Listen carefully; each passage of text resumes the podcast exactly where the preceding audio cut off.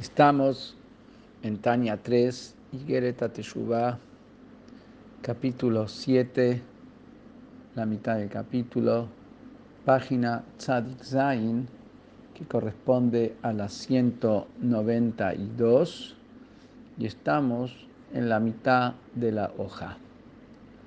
Y vimos que para que la Teshuvah sea verdadera, tenemos cuál es el camino verdadero, cuál es el camino para que la Teshuvah sea verdadera y cuál es el camino derecho. Y dijo que son dos cosas. La primera es despertar la compasión sobre su alma, la, la compasión de Hashem desde los niveles más altos de compasión, cómo bajó de un techo alto a un pozo profundo, y también sobre la fuente del alma, que es el nombre de Hashem, de donde viene el alma, el alma es parte de Hashem, como venimos diciendo,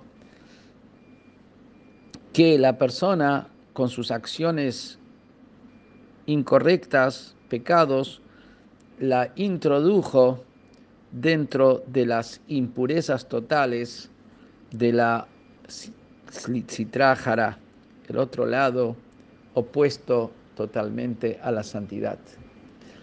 Entonces, lo primero es despertar la compasión de Hashem sobre el alma y sobre la fuente del alma. Y en segundo lugar, lo que se requiere es quebrar la pedantería, la arrogancia de uno, porque Teshuvah es aceptar la autoridad de Hashem. Para que uno sienta un poco la presencia de Hashem, es despertando su compasión. Hay un sentimiento de sentir la, la, la Hashem, por eso que siente compasión por su alma. Para bajar la arrogancia y pedantería del alma, de la persona, nos referimos al alma animal, a la instintiva, para eso hay que quebrar el corazón que quebrando el corazón se quiebra la pedantería. Como explica que esa pedantería y arrogancia que uno tiene viene de la citrajara, de la clipa, de la cáscara, que es arrogante frente a Dios. Entonces, quebrando al instinto del alma instintiva, quebrando el corazón, el deseo, está quebrando a la propia impureza.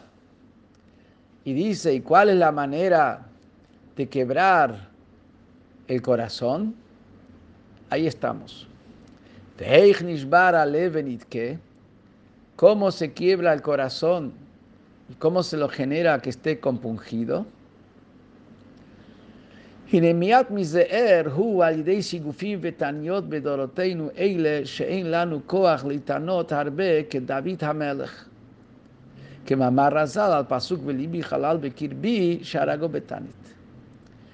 Muy poco, de poco, se logra quebrar el corazón por medio de hacerse sufrir físicamente y por medio de ayunos, porque nuestras generaciones no tenemos la fuerza de ayunar en esa cantidad tan grande para lograr erradicar el instinto del corazón, como lo hizo David Hamelech, como dijeron los Jajamim sobre el versículo que David Hamelech dijo que mi corazón está muerto dentro de mí mismo, que se refiere al lado izquierdo del corazón, que se refiere al lado del instinto del Yitzer ¿Por qué? Porque lo mató con ayunos, así dicen los Jajamim.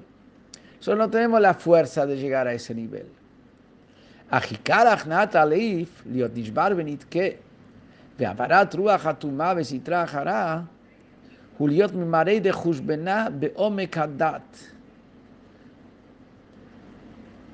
La principal manera de doblegar al corazón para que esté quebrado y compungido y con eso se elimine el espíritu de la impureza y del otro lado de la citra dentro de él, que ¿Cómo es? ¿Cómo se logra eso? Es a través que uno sea maré de Hushbena. Quiere decir que haga su balance, que sea el dueño del balance, que haga el balance y que haga un balance con una profunda concentración, no un balance superficial,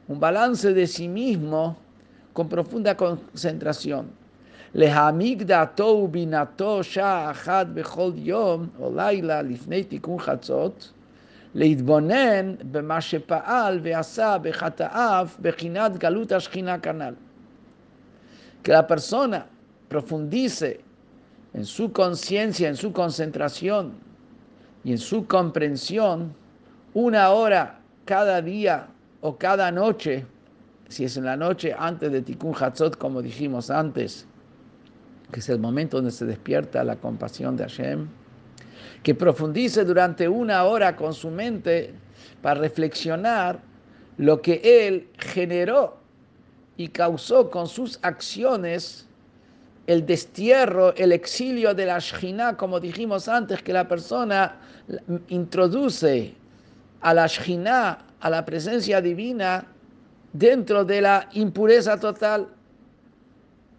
Y no solamente eso, que introduce a la Shina dentro de la impureza total, sino también como Vegaram la Kornishmato benafshua Elokit Chaim Baruchu, como él causó arrancar a su alma divina de la vida de la vida, Baruchu. De Akadosh Baruchu le arrancó sitrájala. Y la hizo descender a su alma al lugar de la impureza y la muerte, que son los recintos de la citrájara, como lo dijimos antes. Y no solamente eso, que hizo, causó el destierro de la Shina que entre dentro de la citrájara, que arrancó a su alma de Hashem y lo introdujo en el lugar de la muerte y la citrájara. Además de eso, Benasit Bibchinat Merkaba Elehem, Lekabel Mehem Shefa Bechayut, le Ashpia le Gufo Canal. Además, convirtió a su alma, se convirtió a sí mismo en un instrumento anulado y entregado a la impureza, porque en el momento que él actúa de acuerdo a la impureza, él es un vehículo de la impureza y es un receptor de la impureza. Y como vimos antes, que se nutre de la impureza y recibe un flujo y recibe vitalidad y de eso vive su cuerpo. Que en vez de que su cuerpo viva de la Neshama, que viva de la fuerza de Hashem, su cuerpo al pecar vive de la, recibe fuerzas del lugar de la impureza y de la muerte. Que la persona reflexione entonces en todo esto. Y por supuesto, no le va a dar mucha satisfacción y no se la va a creer y no va a estar con descaro y no va a estar con una actitud de orgullo y pedantería. Y esto es lo que dijimos antes que la persona está recibiendo su vitalidad de la impureza, que es el lugar de la muerte. ¿Por qué es el lugar de la muerte? Porque Hashem es la esencia de la vida. Entonces lo que se opone a Hashem es lo opuesto a la vida, es la muerte, aunque físicamente viva, viva eso no es vida. Vida artificial no es vida. Y por eso, si no recibe de Hashem y recibe de la impureza, que es lo opuesto a Hashem, está recibiendo del lugar de la muerte. Eso es lo que dijeron los hajamim, que los pecadores se refiere acá los que se quitan de encima la autoridad de Hashem. Estos pecadores en vida son llamados y definidos como muertos. ¿Por qué son definidos como muertos si viven? Clomar, porque su vida física, su vida proviene del lugar de la muerte y la impureza, como dijimos antes, ahí donde no está la presencia de Hashem. Entonces, por eso ellos se llaman, en vida se llaman muertos, porque toda su vitalidad viene del lugar de la muerte.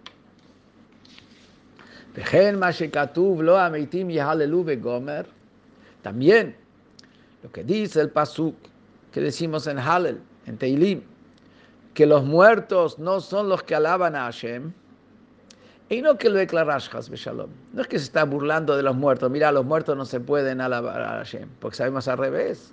El nivel, la Reshama, cuando sube arriba al otro mundo, está burlando del muerto. Ela hakavana la Reshaim.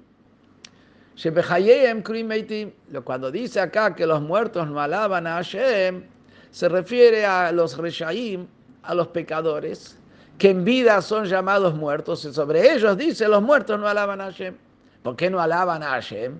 Puede alabar a Hashem, es un pecador, pero también puede alabar a Hashem Porque שמבלבלים אותם במחשבות זרות בעודם ברשעם ואינם חפצים בתשובה כנודע.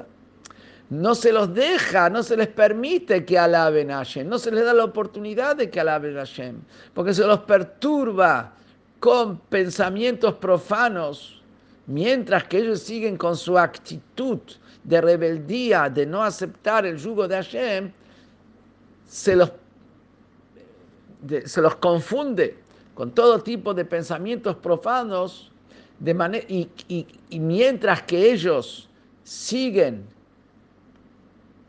en una actitud de maldad, y no desean Teshuvah. Si no desean la teshuva, sí desea la teshuva, pero todavía no tiene la fuerza y no llegó a eso, no está incluido en esta casa. No, desea la chuva, no quiere la chuva. Tampoco no está hablando de aquellos que, que no saben y no aprendieron, ni ellos ni sus padres, o que están dentro de un sistema social que los aleja. Tampoco no estamos hablando acá de los que son conscientes y saben y, y, y no asumen sobre sí la autoridad de Hashem hacen lo que quieren. Esto quieren, lo otro no quieren.